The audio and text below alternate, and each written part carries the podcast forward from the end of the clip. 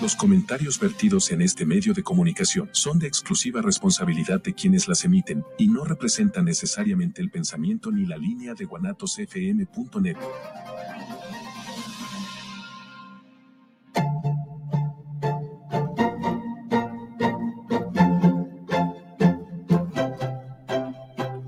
Bienvenidos a su programa Salud en Familia, Infórmate y Decide, un espacio de información y orientación para la creación de estilos saludables de vida.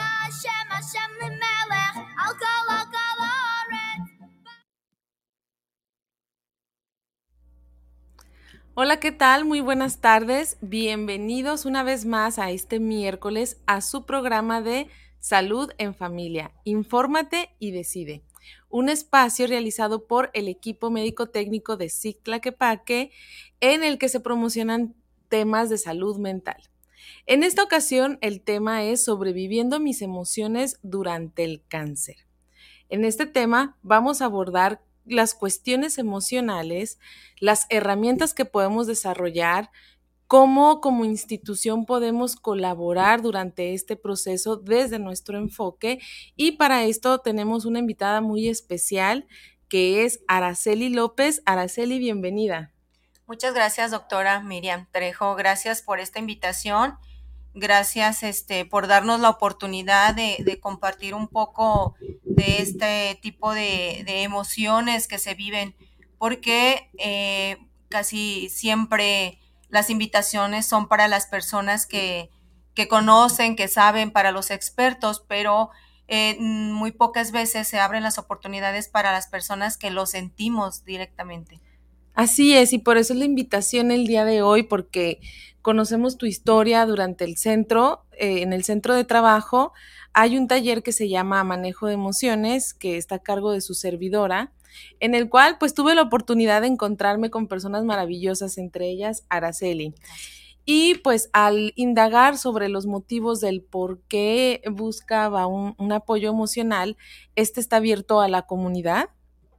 Y, y, aparte es gratuito y es una vez a la semana. Entonces, pues compartía su historia y su diagnóstico en ese momento, pues que era cáncer de mama. ¿Es correcto, Araceli? Es correcto, doctora. Eh, la oportunidad que se nos da aquí, yo espero que eh, para los oyentes que estén, que nos estén viendo y escuchando, eh, sea nutritivo para ellos y que esta información para alguna persona que en estos momentos esté necesitando de ese apoyo emocional, eh, más que del apoyo clínico o médico, también es una parte muy importante. Y, lo que queremos hacer aquí es, es compartir un poquito de, lo, de las vivencias propias y que esto a su vez sea nutritivo para las personas. Así es, pues muchas gracias Araceli por permitirnos indagar en esta parte que nos vas a compartir tú. Y pues bueno, también algo importante que dices, esta vez se abrió la oportunidad a personas que lo hemos vivido. ¿Qué mejor manera de compartir y aprender sobre de este tema de la, persona que lo está pasando del otro lado. También quiero mencionar que el día de hoy es cumpleaños de Araceli, así es que muchas gracias por compartir un día tan especial pues aquí en este espacio y forma parte pues de la comunidad de centros de integración juvenil. Y pues bueno, Araceli, me gustaría iniciar con cómo fue tú que diste con centros, cómo fue que que de repente decidiste buscar esta ayuda emocional? Porque en la lucha contra el cáncer, pues lo primero que pensamos es en médicos, hospitales, oncólogos, pero ¿en qué momento surge esta necesidad de abordar este aspecto? Todos, este, todo mundo cuando recibimos la noticia de que tienes cáncer, eh, inmediatamente tu cerebro lo que, lo que necesita en ese momento es atenderte clínicamente. Entonces, eh, yo pasé por todo lo que fue el proceso de quimioterapia, radiaciones, vacunas, eh, reconstrucciones y demás. O sea, todo, me, todo mi enfoque fue en la parte médica, pero nunca tomé en cuenta la parte emocional cuando yo habían pasado ya eh, cinco años de, mi diagnóstico y de haber terminado todo el proceso, eh, aún así yo no sentía que había quedado sana, porque mi salud física en este momento estaba controlada, pero la salud emocional no, nunca le, le, di un tiempo o un espacio para poder sanar esa parte, porque eh, en gran parte de, cáncer tiene mucho que ver lo emocional. Cuando yo recurro a este centro de integración, eh, fue en un momento donde ya no pude, o sea, ya no pude yo controlarlo, mm, no fue suficiente, necesitaba ayuda de profesionales. ¿Y cómo fue que te recomendaron o cómo fue que diste con la información de, que existía este grupo? Eh, conozco a una persona que tiene, tenía problemas con el tabaquismo. Esa persona había complacidamente había estado yendo ahí con muy buenos resultados en el centro y me dio la noticia que se había abierto una oportunidad para las personas que tenían problemas emocionales. Un taller muy, muy interesante que en ese momento fue como, para mí fue como un parteaguas de, de mi vida. Eh, y yo agarré el teléfono, pedí la oportunidad de, ingresarlo a, este centro porque les pedí ayuda, no necesitaba ya de una ayuda profesional emocionalmente hablando. Pues muchas gracias, Araceli. Eh, una vez que tú ingresas, que decides, bueno, necesito ayuda emocional en medio de, de, todo este caos, porque cuando recibimos un diagnóstico como el cáncer, lo primerito que pensamos que es. La muerte. Exactamente, la mayoría piensa, me voy a morir. Voy a morir. O sea, es cáncer sinónimo de muerte. Afortunadamente, pues no todos los casos son así ha habido casos donde se ha vencido este cáncer. Afortunadamente, Araceli es uno de estos casos. Y este, pero en ese momento no lo vemos así. Entonces entramos como en shock, como en proceso de duelo. Este primer impacto, ¿cómo lo viviste tú? Cuando yo recibo la noticia, efectivamente nosotros, eh, las personas que hemos pasado por esto, inmediatamente dices, voy a morir. ¿Cuánto tiempo me queda? Eh, cuál es mi problema, hasta dónde he sido afectada. Entonces, recibes, es, una descarga emocional tremenda y que, ¿cómo lo explico? No es desafortunado, pero cuando tú vas, cuando los médicos empiezan a tratar, yo, yo fui tratada en, el hospital de oncología, este, me dieron la, la mejor atención, recibí la mejor atención de todos los médicos de ahí pero nadie se preocupó por la salud emocional. O sea, creo que esa parte, yo, yo puedo decir en este momento que creo que después de mi diagnóstico, que fue en el 2016, estoy alcanzando en este momento a sanar mi proceso. O sea, fíjense, o sea, o sea, qué, qué importante es lo, lo que estoy diciendo no sané en dos o tres años que, recibí el tratamiento. Sané hasta el momento en que atendí mi estado emocional. Hasta este momento estoy alcanzando un estado emocional y físico donde yo ah, me estoy sintiendo realmente sana en cuerpo y en alma. Muy, muy importante esto que mencionas porque la sanación desde un marco integral, lo hemos mencionado durante varios programas, no es solamente la parte física o la parte médica, sino que es un conjunto entre cuerpo, mente y espíritu. Y dentro de, de un proceso de enfermedad como lo es el cáncer, pues claro que va a impactar estas tres áreas. Y algo que menciona súper importante es que nadie en ningún momento se detiene a preguntarte cómo estás, cómo te encuentras. En el área médica, me refiero al área médica, ¿sí? Cuando te dan un diagnóstico o incluso cuando te dan un pronóstico de que ¿qué me espera, doctor? Y entonces de una manera pues muy fría, obviamente, porque lidian con, con estos problemas todos los días, pero y se va perdiendo esa sensibilidad con el paciente que tienes enfrente. ¿A ti te llegaron a decir un, un pronóstico? Eh, hay un área de psicología ahí en, el instituto, cuando a mí, pero aquí es que aquí sucede algo que me gustaría mencionarlo y que, bueno, lo menciono porque espero que esto sea de gran ayuda porque todos tenemos un conocido, un familiar, un compañero de trabajo, etcétera, etcétera. Y quiero compartir esta parte que es muy importante. Cuando yo voy a, a psicología, me mandan y yo, yo llego ahí, pues uno uno realmente en ese momento ni siquiera sabes lo que está sucediendo contigo. Es como si estuvieras en una especie de shock. Es correcto, porque yo cuando voy a, cuando yo voy a esa, a esa terapia, a mi primera y única terapia, que me dan de alta en ese momento porque dicen, ¿estás bien? ¿Lo asimilaste de buena manera? Es que no podía yo asimilar nada de lo que estaba sucediendo porque allí ni siquiera yo sabía lo que estaba sintiendo. No lo podía expresar y de esa manera pues no te pueden ayudar porque no alcanzas a comprender.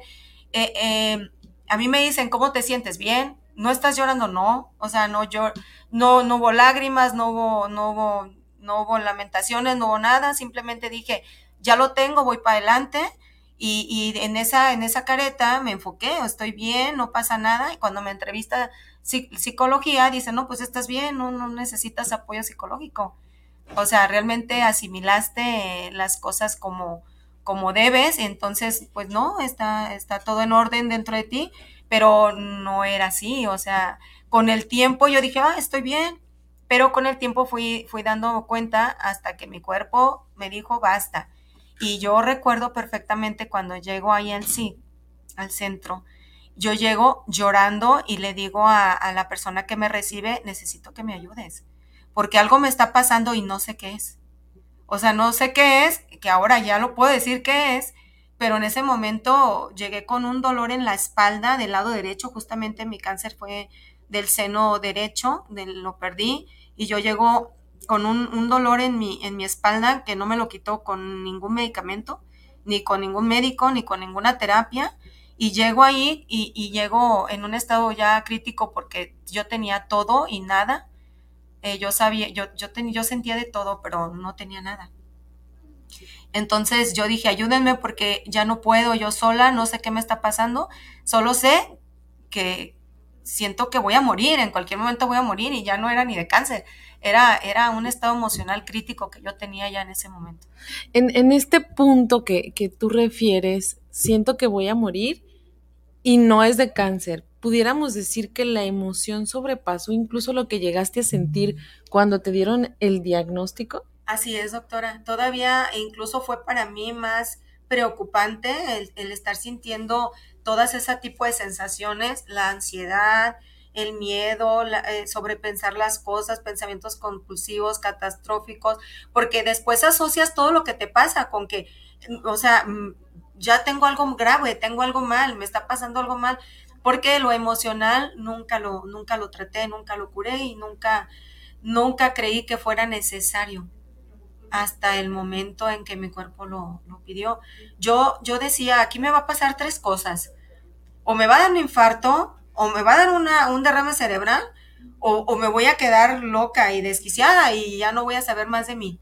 En ese estado yo llegué a estar cuando todas mis emociones no voy a control de ellas fue, quedé con un estrés postraumático, ya no me gustan los hospitales, este, no, no, no, no podía sentir una gripa porque yo decía, no, ya, ya tengo otra vez, o sea, ya algo que me, algo malo me está pasando.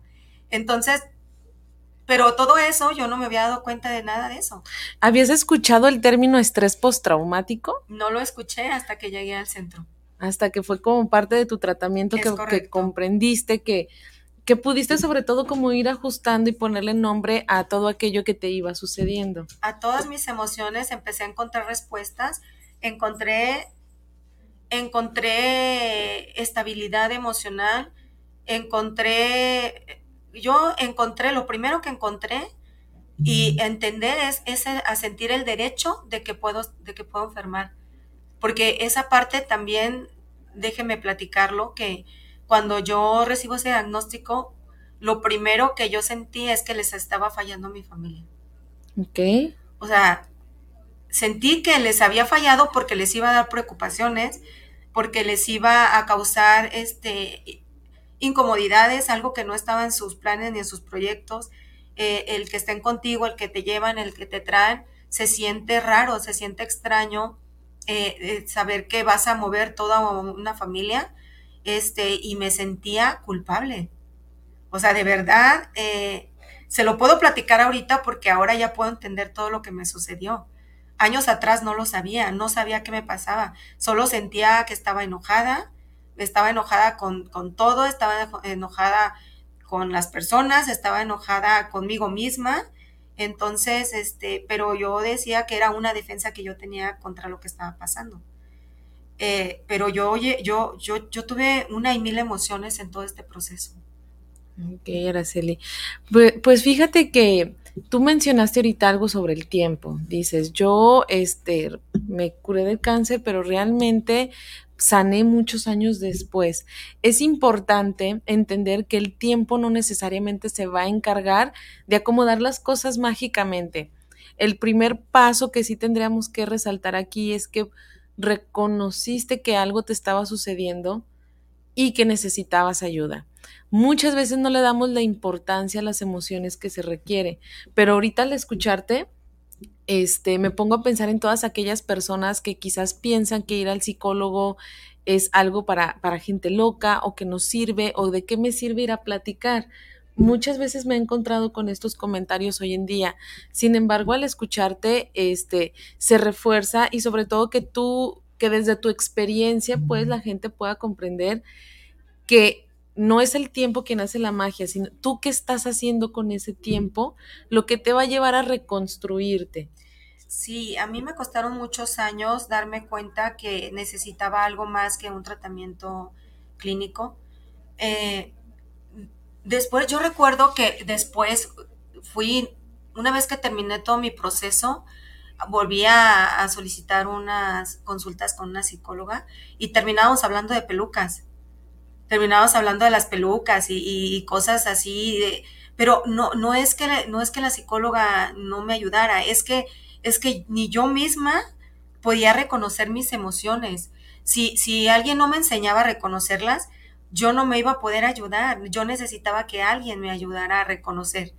Entonces, ellas estaban, ella, yo recuerdo bien, ella te escucha, ¿cuál es tu problema? Pues, ¿cómo voy a reconocer mi, mi problema? No lo reconocía, no sabía y terminaba con mis terapias hablando de pelucas y de, y de cosas así, de, lo, de lo repetitivo de, ah, pues es que las quimioterapias, es que me sentía así, pero volvíamos a lo mismo, no tocábamos el trasfondo de lo que eran las emociones. ¿En qué momento tú consideraste clave parte de tu sanación? ¿Qué fue ese algo, ese clic? Porque durante el proceso terapéutico eh, a veces nos puede llevar un año y de repente hay algo que te sacude, a veces es en un mes, a veces es en un área o en otra, pero ¿qué, qué fue ese algo que a ti te hizo decir, creo que este es mi problema emocional dentro de este proceso? Porque más que tener un problema, pues imagínense que ¿Cómo se sentirían ustedes si estuvieran pasando por esto? Como tú lo dices, eh, todos hemos tenido algún familiar, algún amigo. Mi papá falleció hace un año también de cáncer, entonces como familiar yo te puedo decir que claro que van a surgir mil emociones. Imagínate la persona que lo vive, porque pues yo perdí a mi papá. ¿Sí? Pero la persona está perdiendo su propia vida. Así es, doctora. Sucede que bueno, principalmente ahorita el cáncer se está expandiendo mucho, se está dando más de lo que se daba años atrás. Eh, el cáncer hace que pierdas, e, es tan importante tocar el tema de las emociones porque hace que pierdas todo. Todo, estoy hablando, lo primero que pierdes es la salud. La salud. Pierdes eh, partes de tu cuerpo, o sea, te mutilan, eh, pierdes la confianza, la seguridad, te pierdes como mujer, o sea, porque, porque como mujer hay cambios muy significativos en ti, pierdes el cabello, pierdes eh, tu figura, porque normalmente en este tipo de tratamientos eh, subes mucho de, peso, eh, te mutilan partes de tu cuerpo, quedas cicatrizada. Y esa persona que eras tú, de repente, de repente te das cuenta que ya no eres nada de lo que fuiste. De un momento a otro, ¿quién está preparado para perder eso? Físicamente hablando y no, tú te ves al espejo y dices, no me reconozco. Yo no me reconocía, yo, yo lo voy a describir así tal cual yo me reconocía. Yo decía, soy una, una caricatura de terror. Era, era no tener cabello, no estar hinchada, eh, sobrepeso, era, era verme mutilada, llena de cicatrices. En este caso, Araceli, a ti te quitaron tu, tu seno. Yo perdí completamente todo el seno derecho y era una cicatriz que me atravesaba de lado a lado. ¿Qué, qué representó para ti haber perdido esta parte de tu cuerpo? Eh, es que cuando, cuando yo perdí todo eso, perdí toda mi parte como mujer. ¿Sentiste que ahí se fue? Ahí se fue. Ahí yo perdí esa parte como mujer, esa, esa, esa, esa sensualidad que como mujer tu cabello este, te, te, corresponde sentir, ¿no? Esa seguridad de caminar y de sentirte completa y de sentirte, eh, pues tu identidad, es eso, tienes una identidad y cuando pierdas eso no te reconoces. El día de hoy, la Araceli de hoy, la que está reconstruida anímicamente, la que alcanzó un proceso o está trabajando, porque creo que es algo que aparte nunca se deja de trabajar, es como el gimnasio, quieres que se note, trabájalo todo el tiempo. Ya que tú trabajaste esta parte emocional, ¿qué le pudieras decir a esa Araceli de antes? Que, que se sintió como una caricatura de terror. Así es. La, a la Araceli con esta sanación emocional, ¿qué le diría? Sí, la Araceli de antes eh, tenía muchas culpas. Tenía, yo, de hecho, llegué a sentir que me lo merecía. O sea, de verdad yo, yo dije, bueno, es que si lo tengo es porque me lo merezco. De alguna manera tengo que pagar los errores que, que se cometen eh, en la vida y no es que uno sea ni bueno ni malo, simplemente tienes errores, te equivocas en tomar decisiones y yo llegué a llegar a un punto donde dije, bueno, pues es que me lo merezco.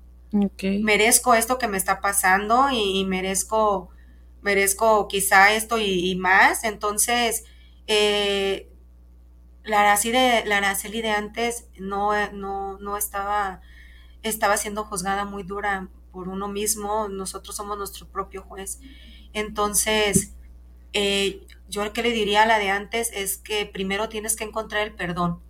O sea, necesitas perdonarte, necesitas sanar, porque el, no, el, el llevar muchas culpas, el, el no perdonarte a ti misma, eh, este, eso te va a llevar a, a tener muchas complicaciones, tanto emocionales como físicas. El perdón, qué palabra tan importante. Y sobre todo, eh, ir comprendiendo que que no es de un día para otro. Y, y si te hubieran explicado en ese momento, por ejemplo, que esta culpa, eh, sentir incluso que lo merecías, tenía que ver incluso con un proceso de duelo, así como cuando alguien se muere que dices, bueno, pero ¿por qué si hay tanta gente mala, por qué a mí, no? Ajá. Que nos hacemos como este tipo de preguntas cuando comenzamos a sentir dentro de un proceso de enfermedad como este, que nos lo merecemos, entra en una etapa de, del duelo que es incluso la negociación. Una negociación destructiva, por supuesto, pero no deja de ser negociación porque decir, ah, bueno, pues algo estaré pagando. Así es, doctora. ¿Sí? Entonces, sin embargo, el, el sobrellevarlo a, con, con un acompañamiento psicológico, el entender que es parte de ese proceso de dolor que en, por el que estás atravesando, pues claro que hubiera influido de una manera distinta. Así es. Claro que nunca es tarde para empezar, pero sí con esto es recalcar la importancia de acudir siempre a un tratamiento.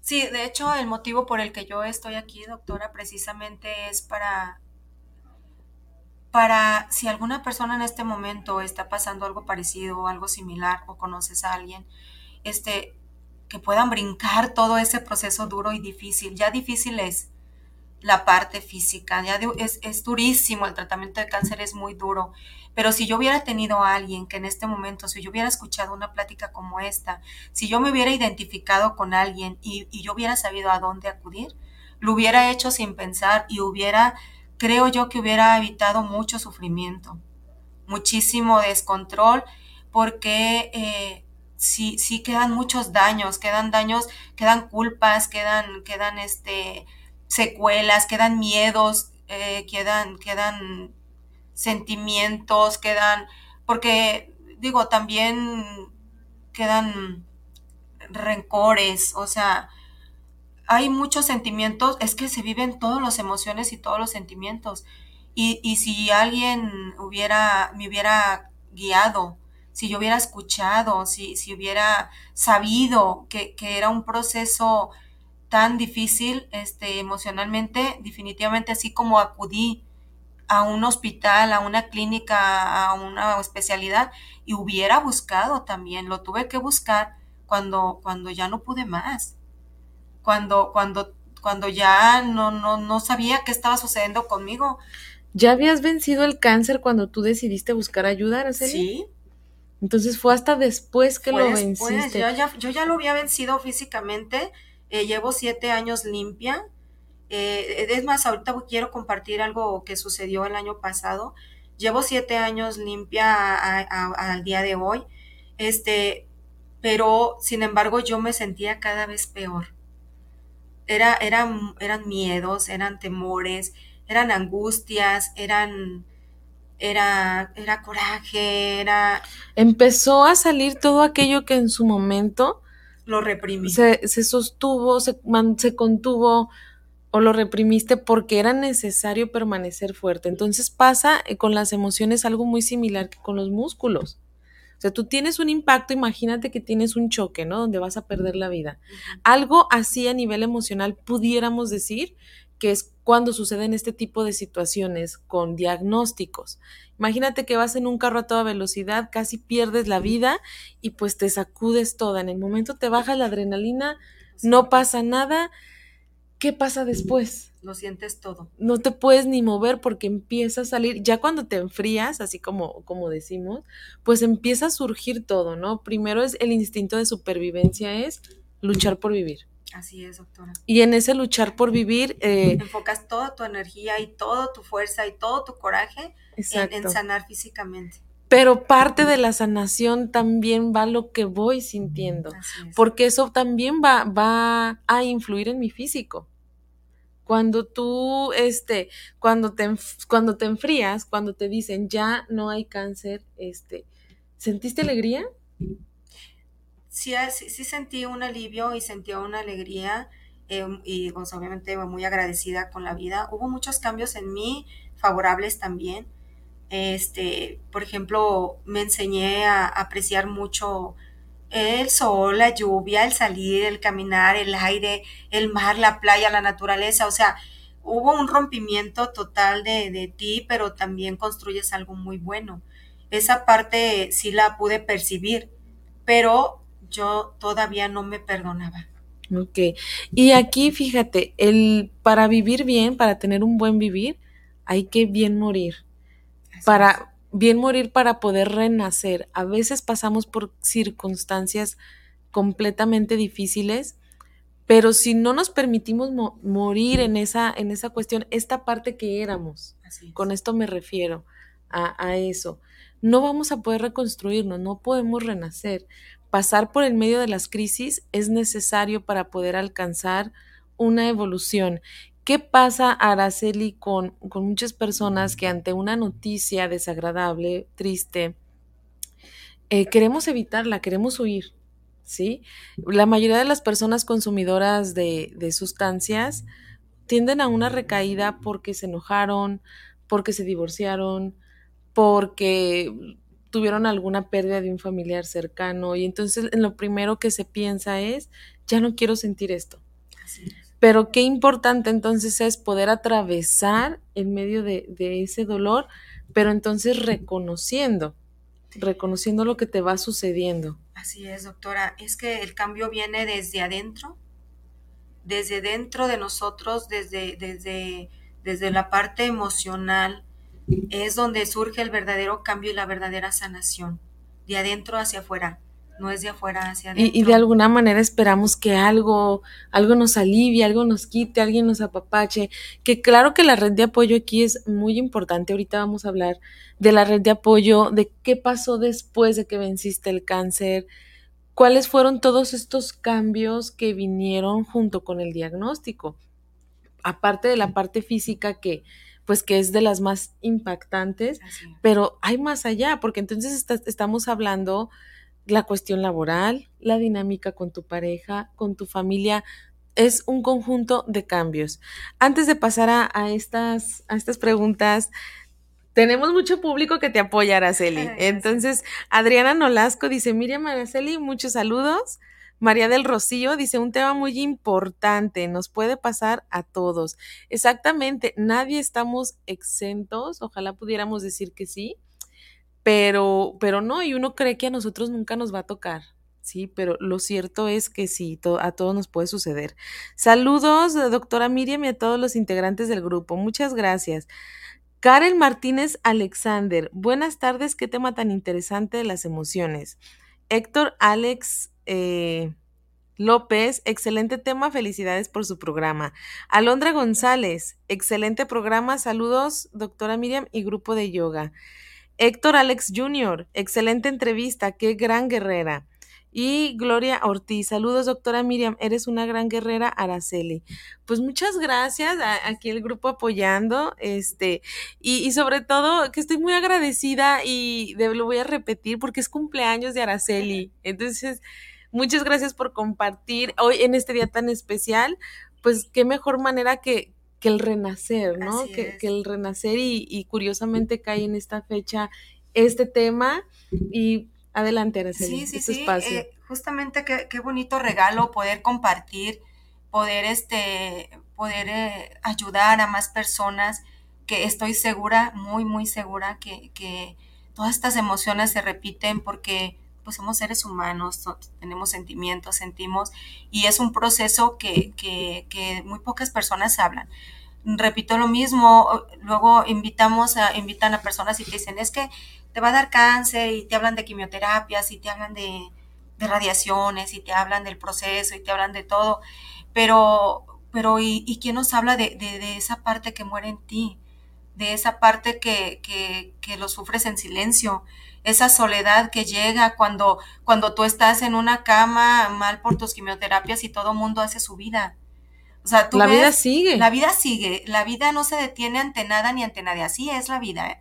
Es dura la vida es dura y, todo mundo, eh, mientras tú estás en una cama postrada esperando todas las, eh, sintiendo todas las, todas las incomodidades que dan las quimioterapias y ves que todo mundo se va a hacer su, vida y, tú te quedas en esa soledad esperando, esperando que todo pase y, esperando, y, pensando una y mil cosas. Entonces, imagínense el impacto tan fuerte que nosotros como, como pacientes este, vivimos y tenemos que sobrevivir a esos y, sin una guía es, muy, es muy difícil. Es muy difícil y debería, deberían de, haber este, más programas como este, más, más programas como este para, para que diferentes personas puedan compartir ese sentir. Eh, eh, es son viajes que, que, cada persona los vive de diferente manera. Clínicamente uno no puede compartir cómo te sientes porque incluso los doctores te lo prohíben.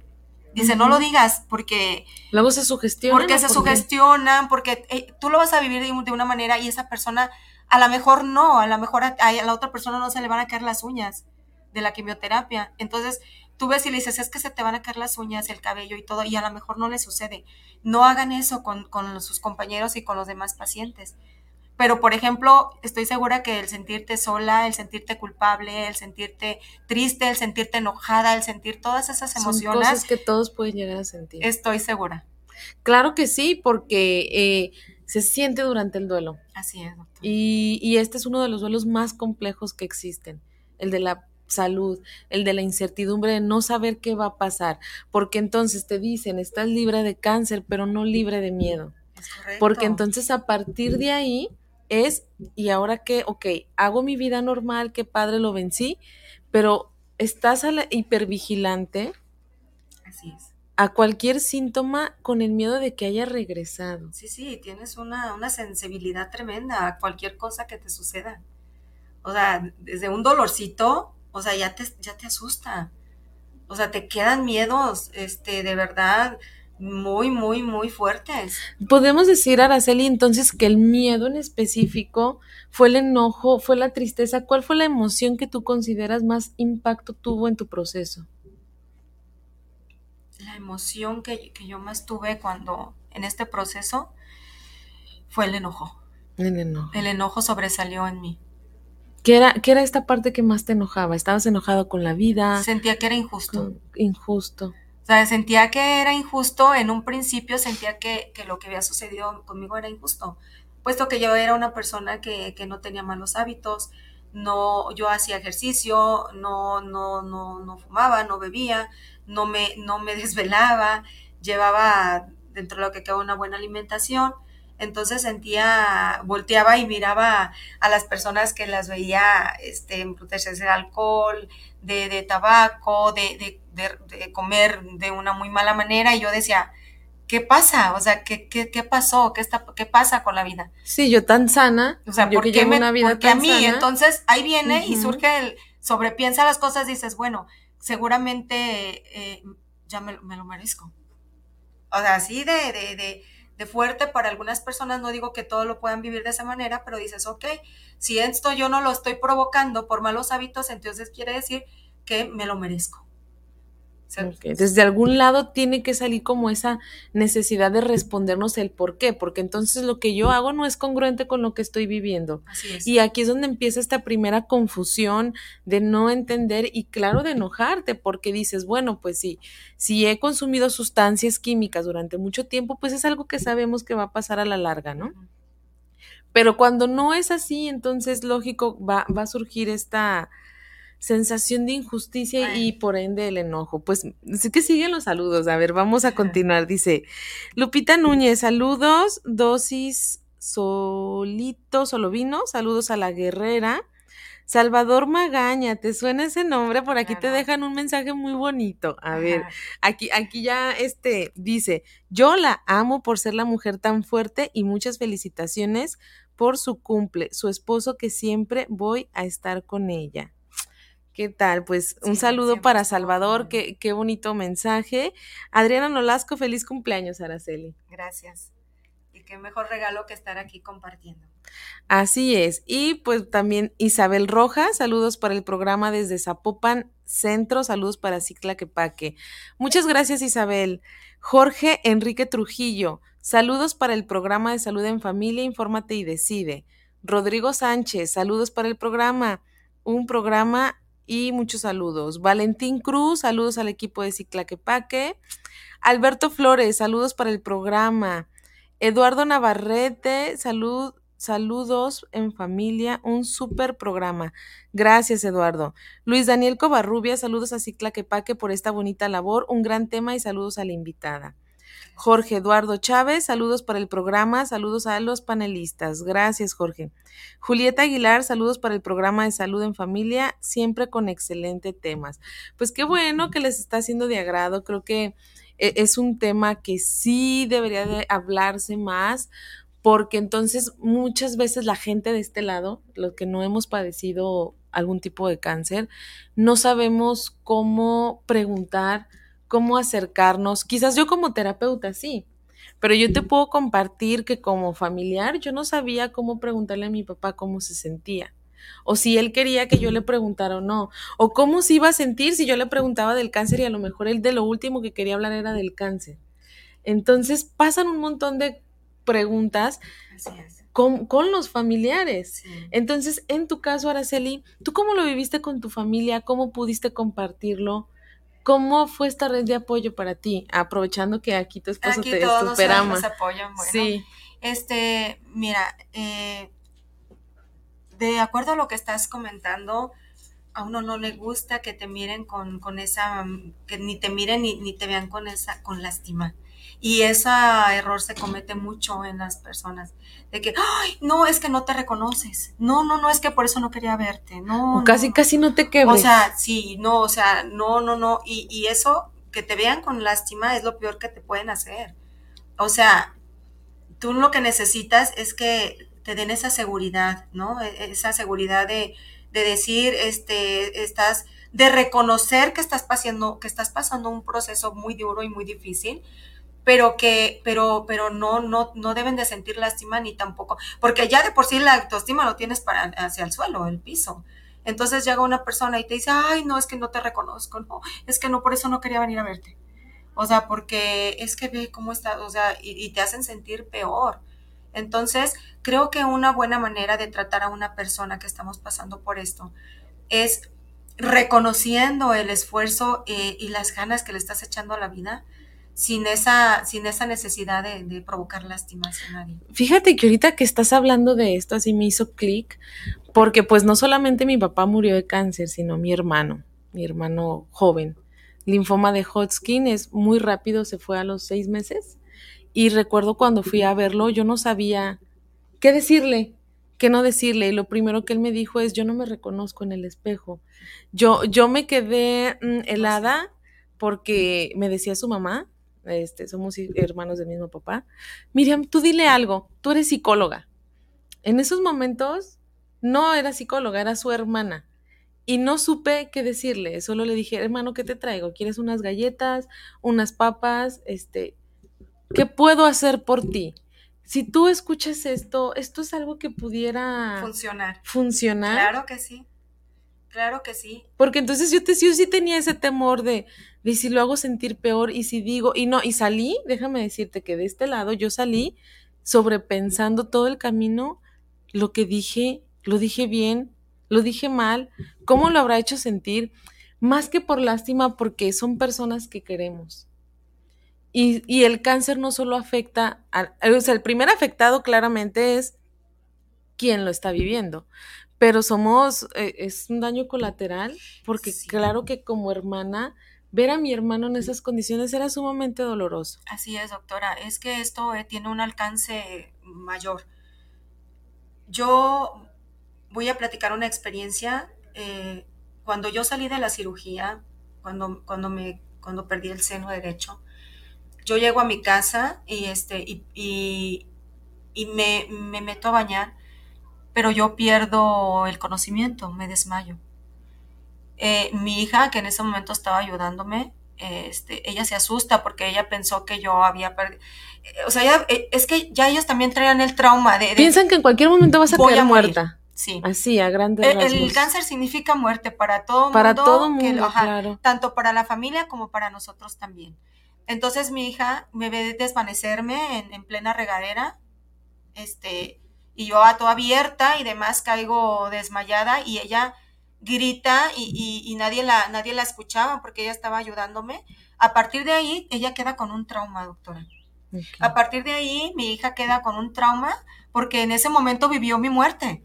Claro, o sea, en su mente, En su mente. En su mente, mi Dijo, mamá "Maya cayó se murió". muerta. Sí. sí. Dice, se te voltearon tus ojos, caíste y no te hacíamos reaccionar con nada. Entonces, yo a, a- a raíz de ahí, ella queda con un, con un trauma. Ahora todo le da miedo, le queda. O sea, ¿te fijas cómo, cómo, cómo impacta también en la familia? claro. Ella le- ahora ella tiene temor y miedo. Ahora ve que, que me siento un poco mal y, y, o sea, y yo la veo su angustia. La veo angustiada siempre. Y, y le, y le quedó un miedo a hacer cualquier cosa porque se le detonó de ahí un, un- un trauma a partir de eso. O sea, eh, los alcances son grandes. son- Eh, el impacto, aunque bien la vida no se detiene, como mencionábamos en un inicio, pero la vida del paciente, como del familiar del paciente, cambia por completo. así es. No volvemos a ser los mismos definitivamente. Algo se rompe. Y el romper no significa que sea algo malo. ¿Sí? No, no siempre es No, malo. no siempre es malo. Después de romper algo, puedes reconstruirlo en lo que tú quieras. Y, y desafortunadamente, después del cáncer, ha habido personas que no han podido salir de la depresión, por ejemplo.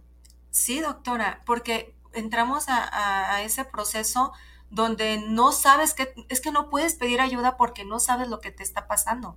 Cuando yo ya entro al centro, cuando yo, yo pido ayuda al centro, yo no dije lo que tenía. Yo, yo puedo, puedo Sí, claro. yo jamás me imaginé, o sea, yo llegué a Araceli, ¿puedes decir tu motivo de consulta principal? Sí, yo tenía ataques de ansiedad. Ajá, eso con eso llegó. Paré a un, yo paraba hospitales a urgencias y me decían, ¿qué tienes? Me estoy muriendo. Yo me enteré como hasta después de varias sesiones que tuvimos, Así. este, entonces supe de, de este diagnóstico por el que habías pasado, ¿no? Pero antes de eso, ni siquiera era algo que, que hablaras como de, ah, hola, soy Araceli, mucho gusto y soy sobreviviente de cáncer. No, ¿Por qué, Araceli? porque había una negación en mí, o sea, en mí todo tenía que estar bien. Yo tenía que estar bien para mi familia, tenía que estar bien para mi trabajo, yo tenía que estar bien para, para mí misma. Entonces yo siempre aseguraba estar bien y no me gustaba hablar de, lo, de las cosas que me sentía como perdedora, decir que yo, que yo estaba enferma o que no estaba en óptimas condiciones o etcétera. O sea, eso me hacía sentir una perdedora y, y me, y me lastimaba hablar de eso. O sea, yo no lo hablaba abiertamente, de hecho, eh, eh, creo que hasta en el, hasta el taller pude derramar lágrimas, porque antes nunca lo hice. O sea, nunca hubo una queja mía, nunca eh, no, no, no, no, no, no lo hacía extenso, era un pensamiento, mis quejas eran para mí misma, mis reclamos eran para mí misma, no lo, no lo exponía. Y, y cuando yo llego ahí al centro, pues no puedes poner qué tenía porque no sabía qué tenía. Yo simplemente llegué con ataques de ansiedad y yo sentía que moría. Eh, porque incluso llegué a urgencias varias veces, a urgencias y decían, es que, ¿qué tienes? Estoy muriéndome. O sea, estoy paralizada del cuerpo, no me responden las piernas, tengo el corazón acelerado, no puedo respirar bien, siento que me ahogo. Y tu pensamiento es, me voy a morir. Voy a morir. De un infarto.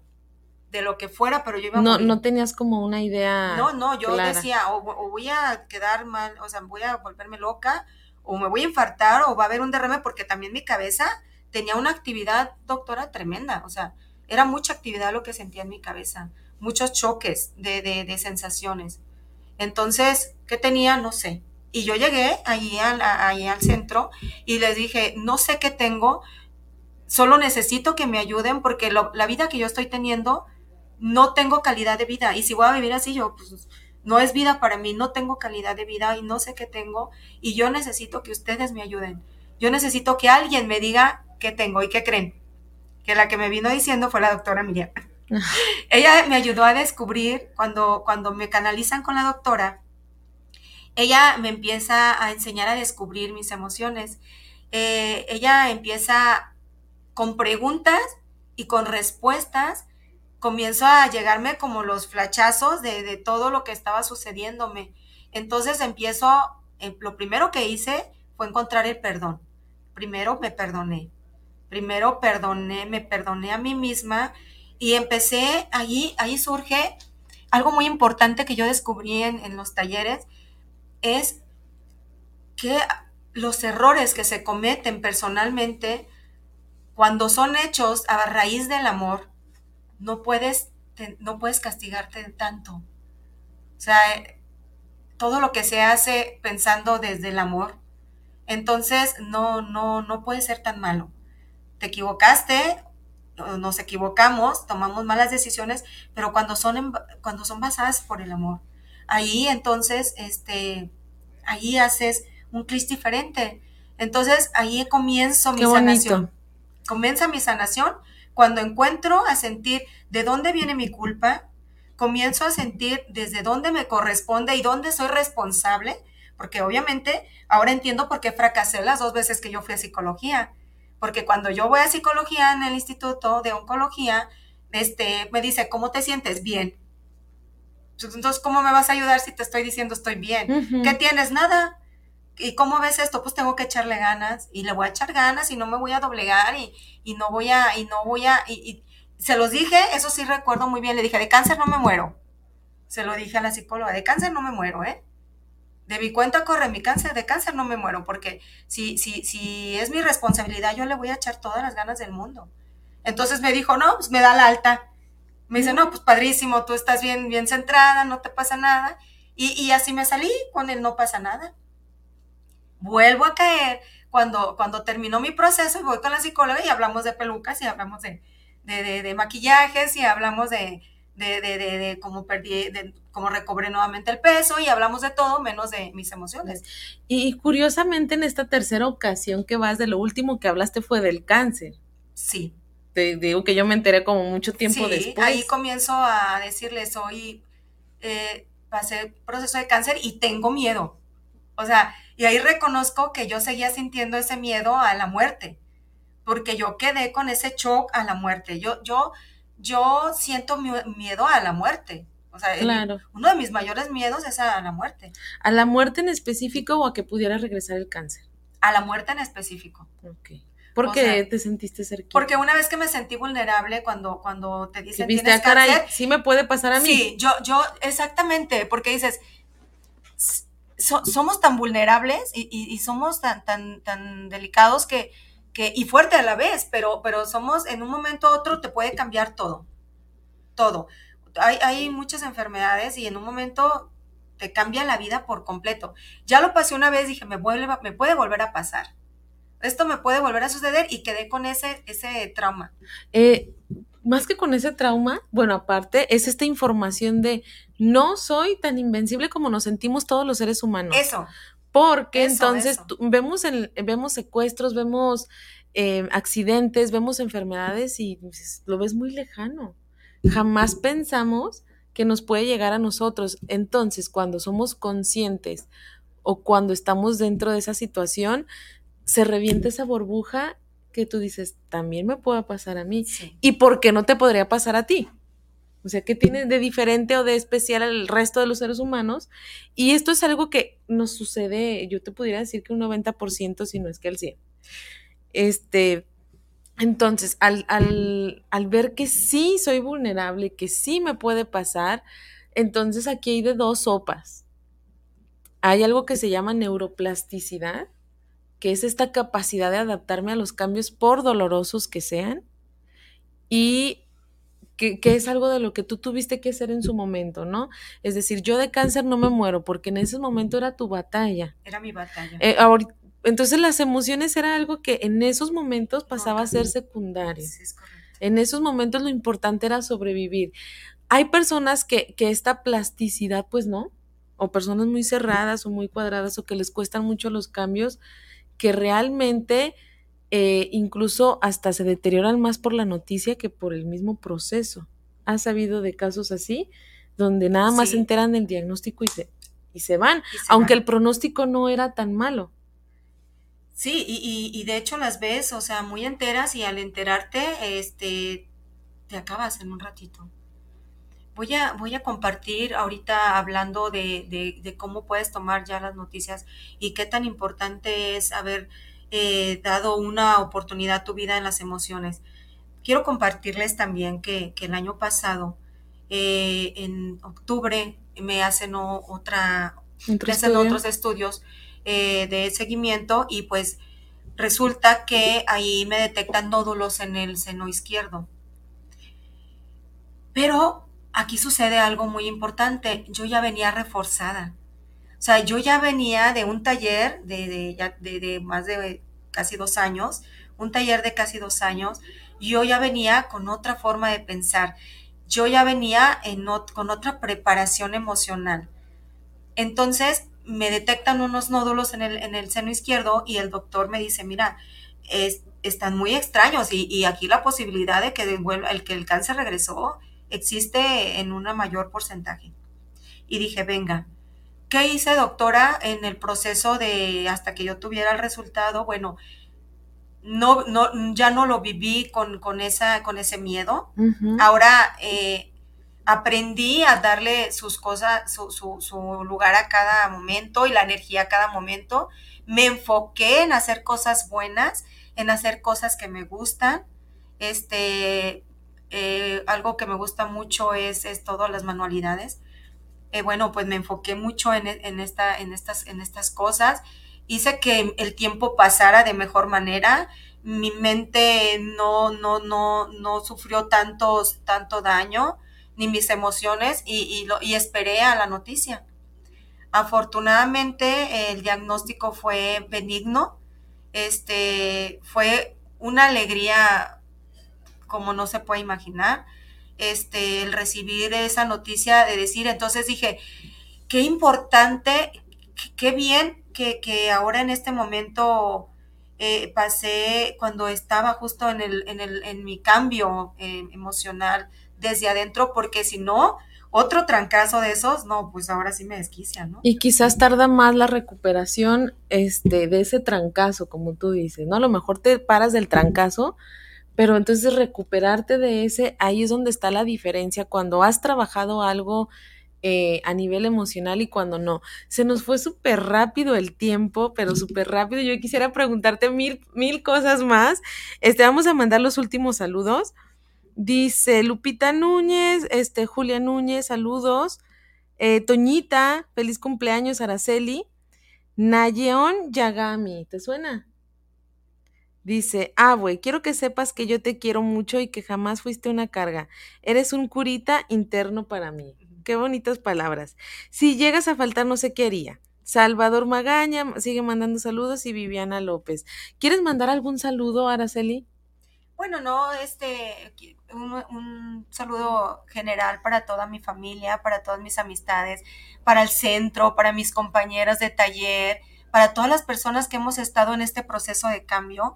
Eh, más que un saludo es un agradecimiento para todos y bueno, y si, si el público lo pide, pues podemos seguir teniendo más pláticas como esto. Todavía hay mucho tela que cortar. mucha, mucha, porque hay todavía... mucho todavía para adelante. Se nos fue muy rápido, pero es un tema muy largo este, y muy extenso y, creo que sí puede ser de gran ayuda para muchas personas. Claro que sí, abarca muchísimas áreas, pero lo primordial es que sepan que si están pasando por esto, parte de, del objetivo de invitar a Araceli es que hay algo extra, e, esa red de apoyo que no solamente es médico, pero que es igual de importante que atender en las otras áreas. ¿Qué regalo, ya para ir cerrando la sesión, qué regalo surgió de toda esta vivencia, porque cuando nos quebramos no todo es malo. Tú, cuando tú dices, si yo lloraba por el ex, porque me dejó el cucaracho, porque me divorcié, porque me corrieron del trabajo, imagínate salir, renacer de esto. ¿Qué regalos encontraste tú después de...? Es que el regalo más grande que yo tuve es, es, es reencontrar mi salud. Cuando tenemos salud, lo tenemos todo. ¿Lo demás? Todo, todo. Mi mayor regalo de todo esto fue recobrar mi salud. Y el, y, y el segundo regalo que tuve es el agradecimiento.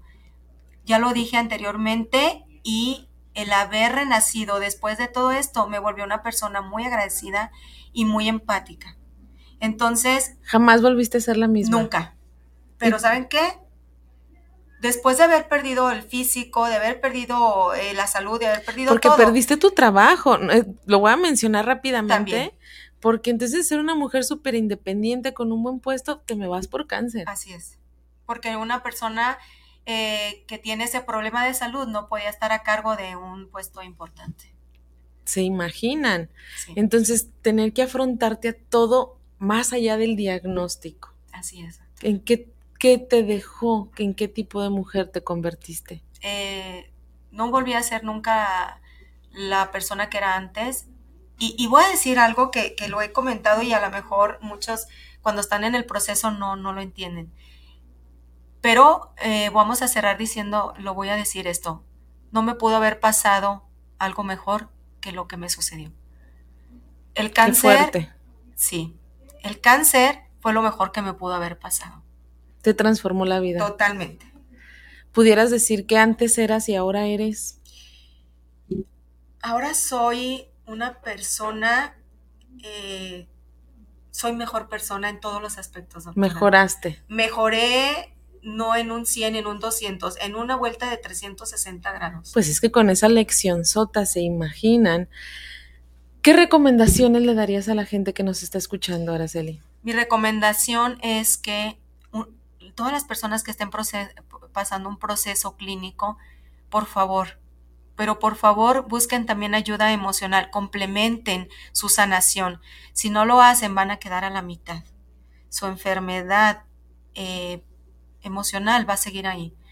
Y de verdad pidan ayuda, apoyan apoyo. Eh, hay instituciones como esta este, que los pueden aportar demasiado. Y, y va a ser un tiempo muy buen empleado y va a ser lo mejor que pueden hacer. No puedes curarte solamente con, lo clínico. Ay, muchas gracias. Muchas gracias por estar aquí, gracias por compartir, porque me imagino que no es fácil tener que remover todos estos temas y menos de manera pública. Así es. Pero te agradezco que ella me lo comentaba este, antes de entrar. Todo esto lo hago para las personas que están pasando por un proceso similar. ¿sí? si yo ya voy más adelante del camino, poderles decir qué sí me ayudó, qué no me ayudó. Y bueno, pues con esto me despido con un agradecimiento enorme, deseándote que tengas muchísimos años más de vida, súper feliz y este, sobre todo limpia, como tú, como tú le llamas, o como se le llama, que no regrese nunca más. Eh, les agradezco mucho su espacio por sintonizarnos y pues bueno, les recuerdo, nuestras redes oficiales son Centros de Integración Juvenil Tlaquepaque. Nuestras redes oficiales ahí están, los pueden buscar en YouTube, Facebook estamos como SIG Tlaquepaque. Recuerden que dentro de la prevención o la promoción de estilos de vida saludables, pues contamos con talleres abiertos a la comunidad, como es el de manejo de emociones, entre otros. Si tienen alguna cuestión de consumo, pues ya saben, pueden acercarse a la sanación ante cualquier enfermedad, llámese adicción, cáncer, depresión, pues no solamente es con una parte química, hay que poner de nuestra parte, hay que sobrevivir esas emociones y eso nos va a complementar. Con esto nos despedimos y muchas gracias. Nos vemos el próximo miércoles con el tema de ansiedad. Que pasen una linda tarde. Gracias. Gracias. Saludos a todos.